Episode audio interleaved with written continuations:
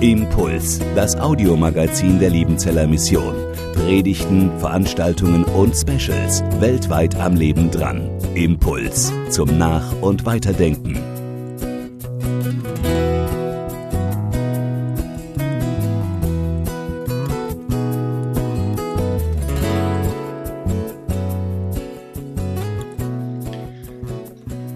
Paulus, ein Apostel. Berufen nicht von Menschen oder durch menschliche Vermittlung, sondern unmittelbar von Jesus Christus und von Gott, unserem Vater, der Jesus von den Toten auferweckt hat. Zusammen mit allen Geschwistern, die bei mir sind, an die Gemeinde in Galatien. Euch Gnade und Frieden von Gott, unserem Vater und von Jesus Christus, unserem Herrn, der sich selbst für unsere Sünden hingegeben hat. Er hat sein Leben hingegeben, um uns von allem Bösen zu befreien, das die jetzige Welt beherrscht und hat damit den Willen Gottes, unseres Vaters erfüllt, dem für immer und ewig die Ehre gebührt. Amen. Ich wundere mich, wie schnell ihr euch von dem abwendet, der euch zum Glauben gerufen hat. Durch Christus hat er euch seine Gnade erwiesen und ihr kehrt ihm dem Rücken zu und wendet euch einem anderen Evangelium zu. Dabei gibt es doch überhaupt kein anderes Evangelium. Es ist nur so, dass gewisse Leute euch in Verwirrung stürzen, weil sie versuchen, das Evangelium von Christus auf den Kopf zu stellen. Doch wer immer, wer immer euch ein anderes Evangelium bringt und wäre es einer von uns Aposteln oder sogar ein Engel vom Himmel, wer immer euch eine Botschaft bringt, die dem Evangelium widerspricht, das wir euch verkündet haben, der sei verflucht. Wir haben euch das bereits früher gesagt. Und ich sage es hiermit noch einmal. Wenn euch jemand ein Evangelium verkündet, das im Widerspruch zu dem Evangelium steht, das ihr angenommen habt, sei er verflucht. Sagt selbst, bin ich, wenn ich so rede, auf die Zustimmung der Menschen aus oder auf die Zustimmung Gottes? Geht es mir wirklich darum, Menschen zu gefallen?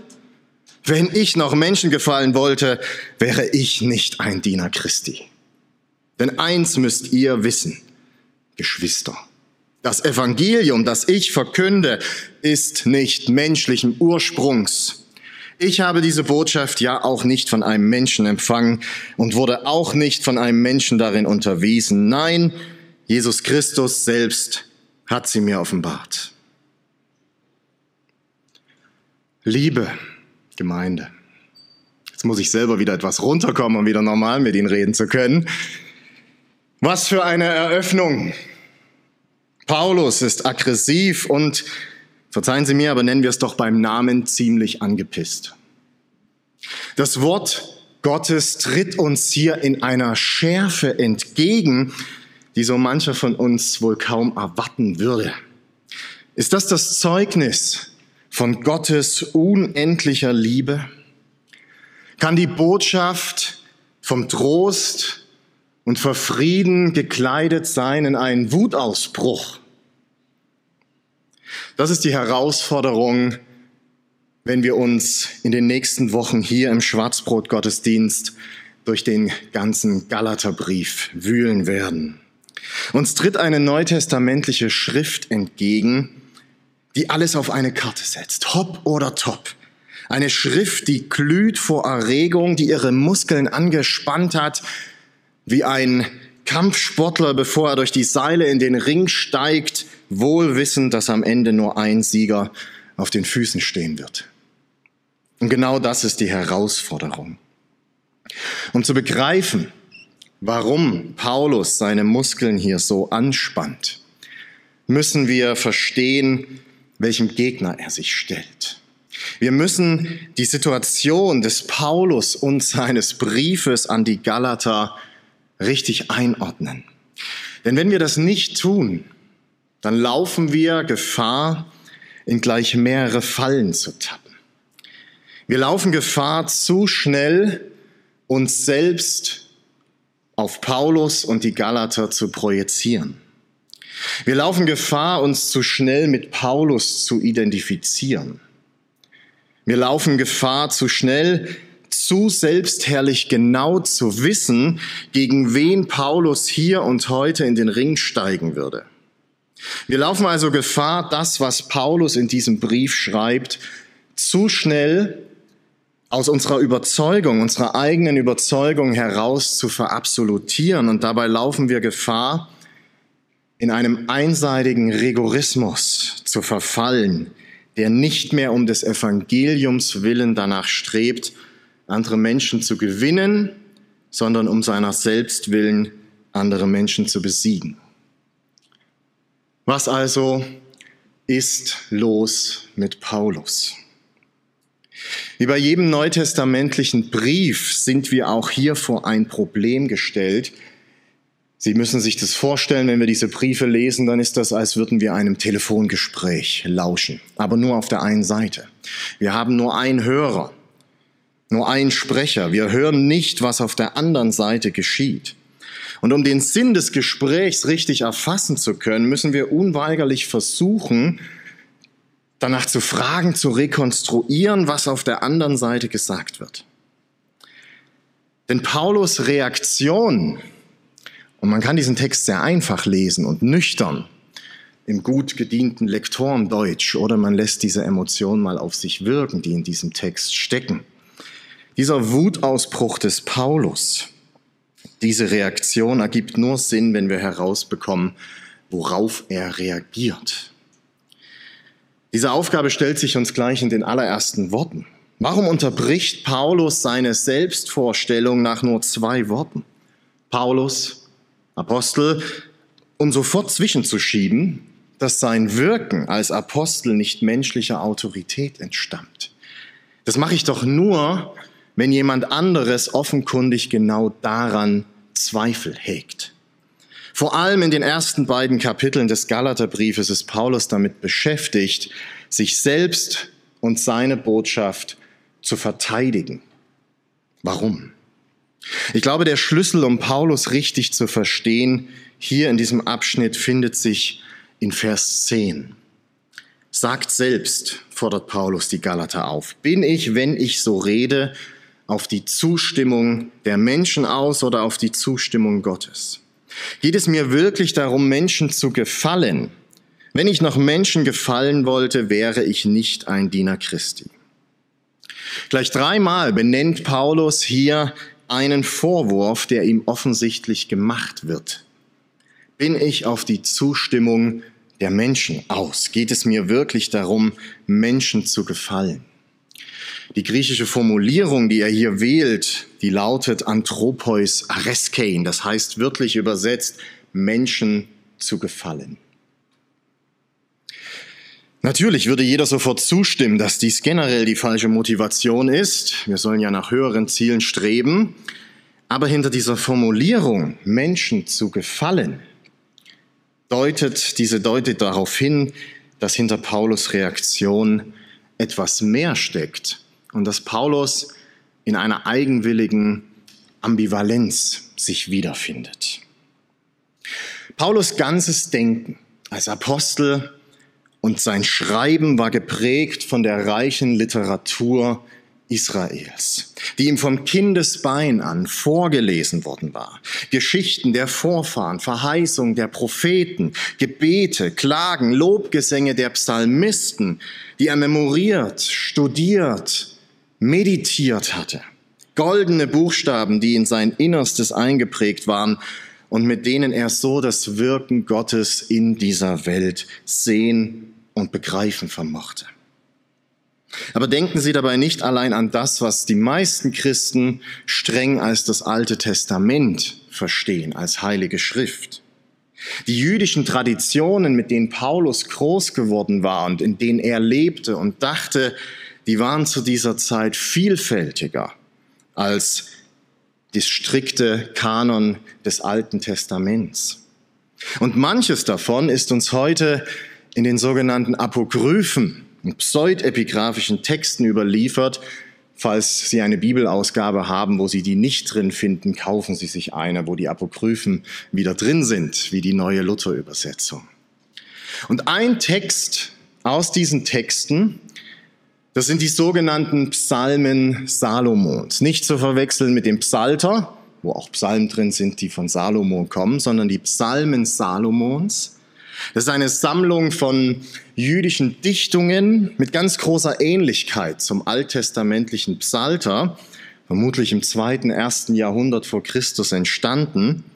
Und vieles spricht dafür, dass diese Dichtung, diese Sammlung entstanden war und gebetet wurde, auch als liturgische Gebete und Gesänge, in Kreisen, aus denen Paulus selbst stammte, nämlich aus den Kreisen der Pharisäer. Bevor Paulus von dem auferstandenen Jesus vor Damaskus berufen war zu einem Dienst an dieser Botschaft von eben diesem Jesus, war Paulus Mitglied dieser wichtigen und prägenden Religionspartei, sagt man manchmal, der Pharisäer, der es vor allem darum ging, das ganze individuelle und gemeinschaftliche Leben nach dem Willen Gottes auszurichten. Viele von uns verbinden mit dem Wort Pharisäer das große Schlagwort Werkgerechtigkeit, aber das trifft es nicht. Ja, die Pharisäer, die richteten sich gegen eine laxe Befolgung der Torah und betonten eine strikte Umsetzung des Willen Gottes. Aber das taten sie in der gut biblischen Überzeugung, dass Gott Israel dazu berufen hatte, heilig zu sein und dass die Heiligkeit Israels nicht einfach nur ein Selbstzweck ist, sondern zum Heil der ganzen Welt dienen sollte, als Licht in der Finsternis. Verwehrt sich Israel dieser Berufung, hätte dies katastrophale Folgen, nicht nur für Israel, sondern letztlich für alle Menschen. Und auch die Psalmen Salomons drehen sich in vielfältiger Weise um die Heiligkeit Israels und richten sich zugleich vehement und energisch gegen diejenigen, die das Gegenteil tun. Und für uns besonders spannend ist der vierte Psalm Salomons. Ich glaube, den brauchen wir, um Paulus im Galaterbrief zu verstehen. Dieses Psalmgedicht trägt die Überschrift oder eine Art Unter Heuchler im Hohen Rat und dann kommt eine, eine Unterschrift. Ein Gedicht Salomons, die sind alle aus der Perspektive oder Salomons oder drehen sich um Salomo geschrieben. Ein Gedicht Salomons gegen die Menschengefaller, gegen die Anthropareskoi. Das ist genau die Formulierung, die Paulus benutzt, als um den Vorwurf, der ihm gemacht wird, zu beschreiben. Gegen die Menschengefaller. Was sitzt du, Unheiliger, im Rate der Frommen, da doch dein Herz weit ab ist vom Herrn und du mit Übertretungen den Gott Israel reizest? So heißt es gleich zu Beginn. Wer sind diese Menschengefaller? gegen, den, gegen die hier der Psalmist tobt. Sie machen falsche Kompromisse. Sie sind Heuchler. Wenn es um den Gehorsam gegen Gottes Gebote geht, machten sie Abstriche, um bei ihren nichtjüdischen, heidnischen Nachbarn gut dazustehen und vielleicht sogar im schlimmsten Fall mit ihnen Gemeinschaft zu haben. Das Problem daran war, dass aus Sicht vieler Juden ihre heidnischen Nachbarn falsche Götter, Götzen verehrten. Und die Welt war voll von Götzen, von dunklen Mächten, die die Menschen in ihre Finsternis ziehen. In allen Bereichen des alltäglichen Lebens, überall spielten solche Götter eine entscheidende Rolle. Aber das jüdische Volk kannte die Worte Moses und der Propheten und sie wusste, es wusste, dass diese fremden Götter gefährlich sind. Sie verunreinigen den Menschen und ziehen ihn letztlich ins Verderben. Und die einzige Möglichkeit, aus jüdischer Sicht zu seiner wahren Bestimmung als Mensch, als Geschöpf Gottes zu finden, ist es, diesem Götzendienst zu entfliehen und allein den wahren Gott Israels, den Gott Abrahams, Isaak und Jakobs anzubeten. Aber diese Menschengefaller, hier in den Psalmen Salomons, die sitzen zwar im Rat der Frommen, doch ihr Herz hängen sie anderen Göttern an. Und woran ich mein Herz hänge, das ist bekanntlich mein Gott. Sie verurteilen andere und sind selbst voll von Übel. An Worten und an Gebärden, alle anderen überragend ist er mit harten Worten bereit, der Menschengefaller, die Schuldigen im Gericht zu verurteilen. Und dann richtet sich der Psalmist an Gott und bittet ihn, gegen diese Menschengefaller, die Kompromisse machen, vorzugehen. Rotte Gott aus, die in Heuchelei leben unter den Frommen. Durchsiechen Leib und Armut, raffe weg ihr Leben. Gott decke auf die Werke der Menschengefaller. Ich gebe nur Schlaglichter, errotte sie aus von der Erde. Die Augen der Raben sollen, ähm, die, die Augen sollen die Raben den Heuchlern aushacken. Der Herr wird Israel erlösen von arglistigen und gottlosen Menschen und wird uns erlösen aus allen Anschlägen der Gottlosen. Ich halte es für mehr als wahrscheinlich für einen sicheren Deal, dass Paulus diesen Text, diese Texte und diesen besonderen Text gekannt hat. Dass er mit ihm groß geworden war, dass er ihn gebetet hat, dass er ihn rezitiert und meditiert hat. Dass der junge, eifrige Pharisäer Paulus von Tarsus mit dieser glühenden Überzeugung lebte und sie gut geheißen hat. Aber nun, und jetzt wird's interessant für den Galaterbrief, nun ein paar Jahre später muss er sich offenbar demselben Vorwurf gefallen lassen, den die Psalmen Salomons denen machen, die den Menschen mehr gefallen wollen als Gott. Aus Sicht vieler seiner jüdischen Geschwister war, es, war er es nun, der Kompromisse machte. Ausgerechnet er, der noch wenige Jahre zuvor mit Inbrunst gegen solche Kompromisse vorgegangen war. Er war es nun, der die Gemeinschaft zwischen Juden und Heiden einforderte, der Heiden nicht abverlangte, sich beschneiden zu lassen. Das Symbol des Bundes Gottes mit Israels wenn sie Teil der Gemeinschaft dieses lebendigen Gottes werden wollten. Er war es nun, der um das schlechte Gewissen seiner jüdischen Geschwister zwar wusste, aber dennoch offenbar kein wirkliches Problem damit hatte, in aller Freiheit Fleisch zu verzehren, das er nach einer Opferzeremonie, Opferzeremonie in einem griechischen Tempel erworben hatte. Paulus gefällt es wohl eher den Menschen, den Heiden, die die Gott nicht kennen, zu gefallen, den anderen Menschen, als dem, dem heiligen Willen des heiligen Gottes Israels. Warum sollte man ihm auch nicht diesen Vorwurf machen? Paulus predigte seit Damaskus, und genau darum geht es im ganzen Galaterbrief, dass jeder, der an den gekreuzigten Jesus als Messias Israels und auferstandenen Herrn glaubt, dass das bereits ein Zeichen dafür ist, dass jeder, der das tut, zur Gemeinschaft dieses Gottes dazugehört. Ganz gleich, welcher ethnischen, kulturellen oder religiösen Hintergrund diese Person hat. So vielfältig Menschen sein können, so zentral und prägnant ist für Paulus diese gute Botschaft.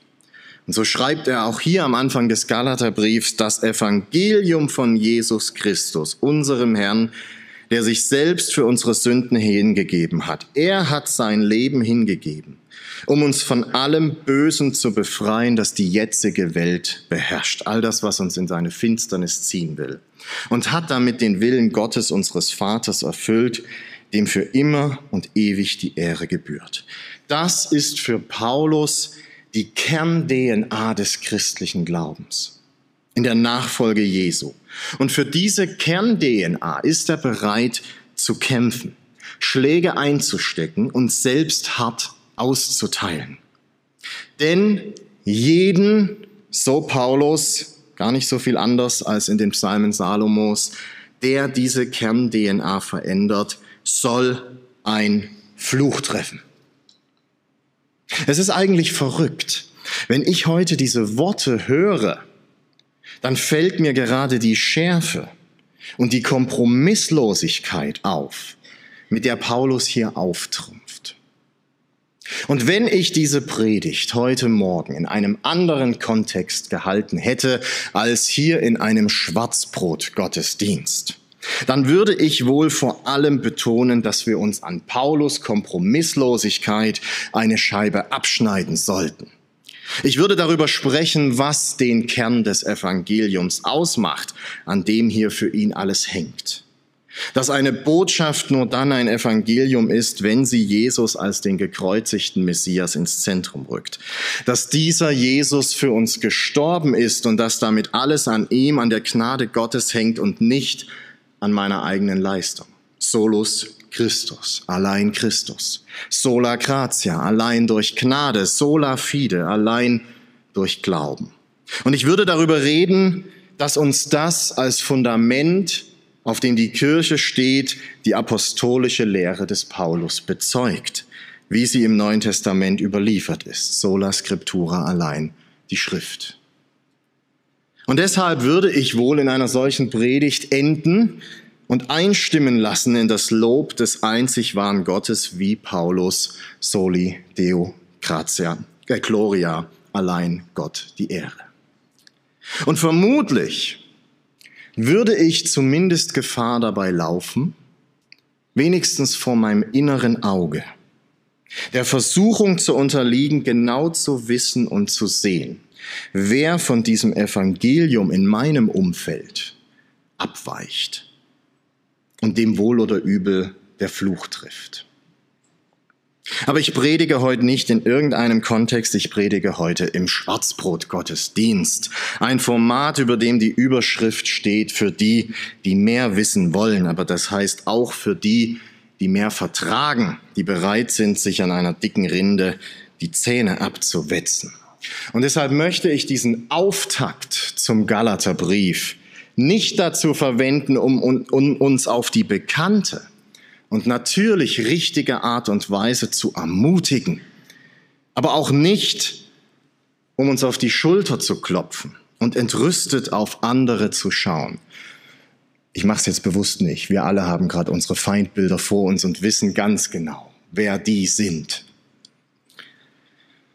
Und ich könnte entrüstet auf sie schauen. Nein, ich will mit diesem Text nicht auf die anderen, sondern ich will auf mich selbst schauen.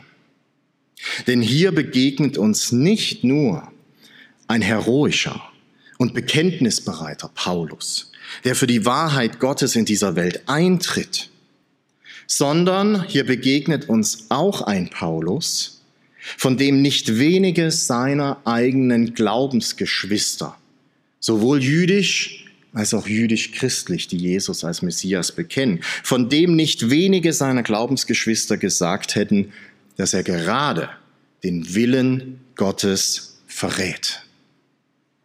Es ist Paulus Geschichte. Es ist nicht meine Geschichte, aber ich kann mich in einer ähnlichen Situation wiederfinden wie Paulus. Die Situation, in der ich damit konfrontiert bin, dass die Dinge, wenn es um den christlichen Glauben und das christliche Leben geht, manchmal komplizierter sind. So schlicht und so präzise ich das Evangelium auch benennen kann. Die Situation, in der ich merke, dass die Dinge mehrdimensional sind, eine Geschichte haben, Nuancen, Facetten, dass sich die Entscheidung zwischen wahr und falsch, richtig, gut und schlecht nicht in eine Schablone pressen lässt. Und dass im Ringen um diese Fragen Menschen beteiligt sein können, Menschen mit ihrer eigenen Geschichte, Menschen, denen ich die Liebe zu Gott als Schöpfer und Vater dieser Welt und zu Jesus als seinem Sohn nicht ohne weiteres absprechen kann. Aber dass gerade diese Menschen wiederum mich in Frage stellen können.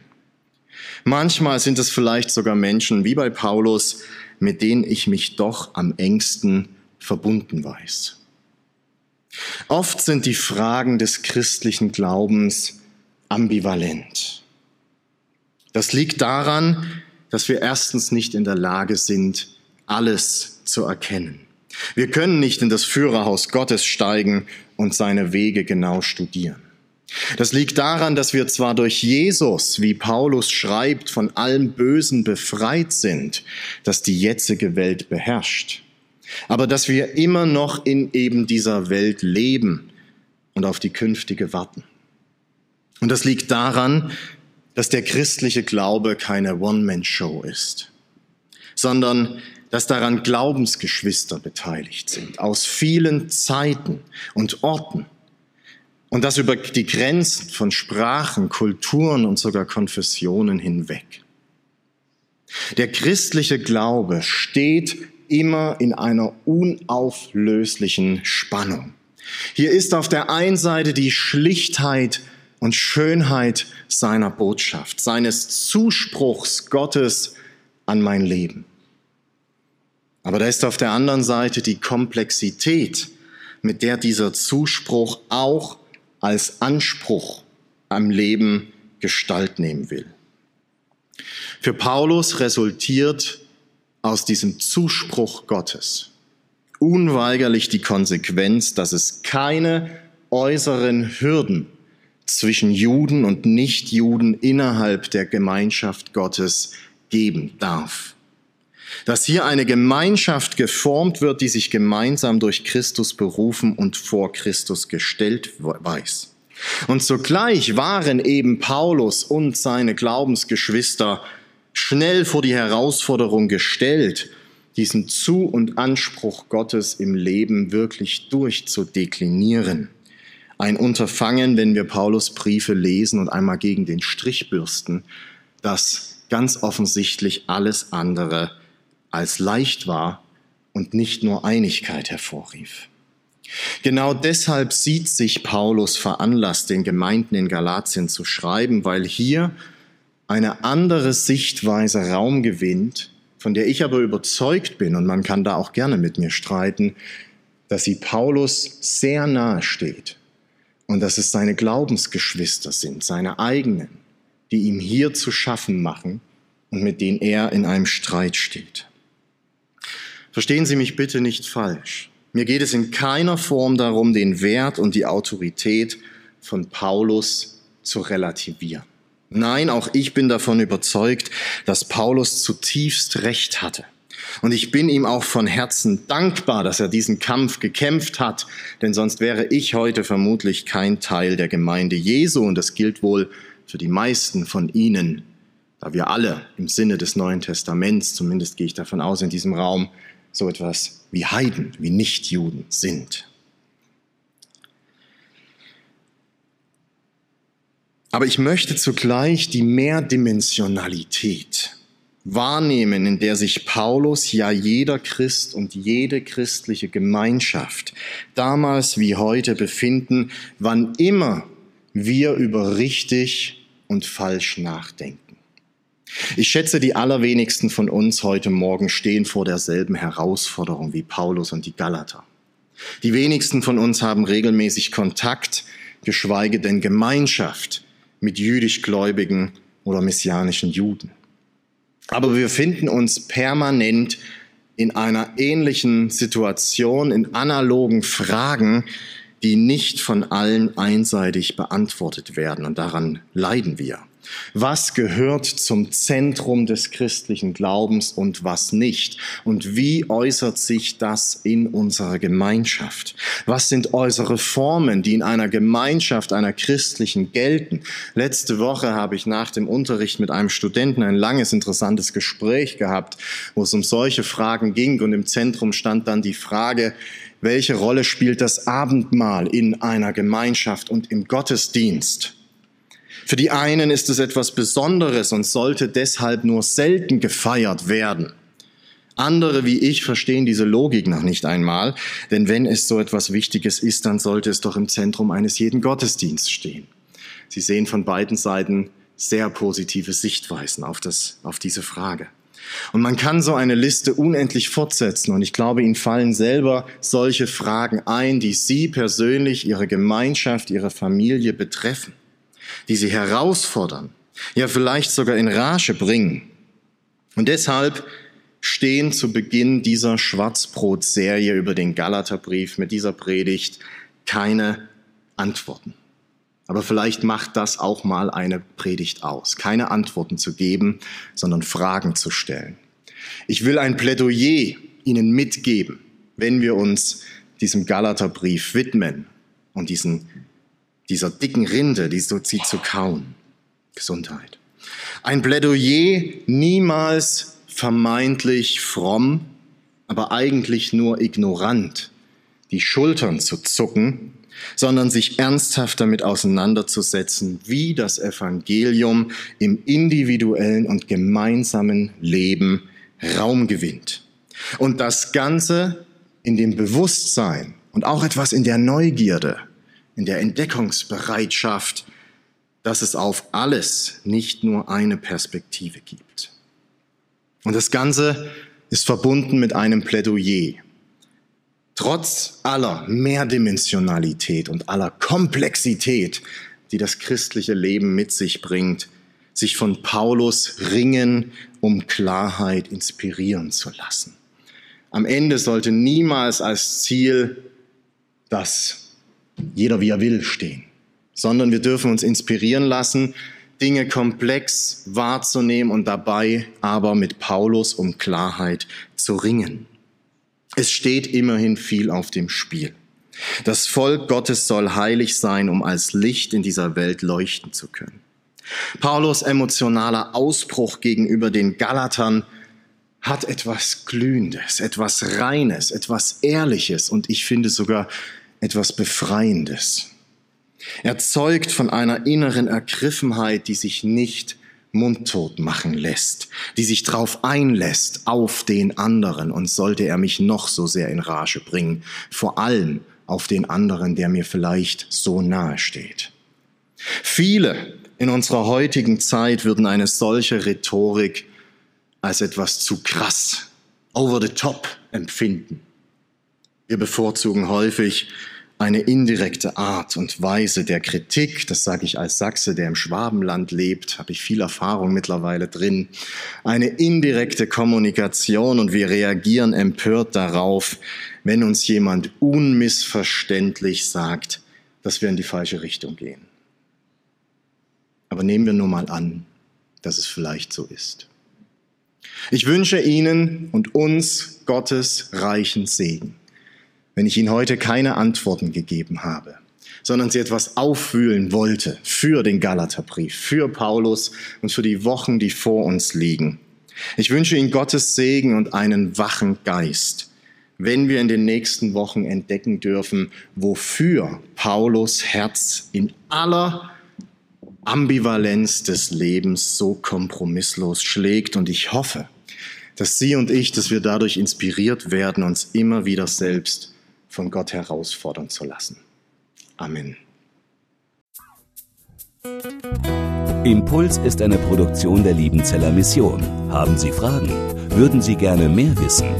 Ausführliche Informationen und Kontaktadressen finden Sie im Internet unter www.liebenzell.org. Die Liebenzeller Mission produziert ebenfalls das Fernsehmagazin Weltweit am Leben dran. Informationen zur Sendung und zum Empfang gibt es unter www.weltweit-magazin.de.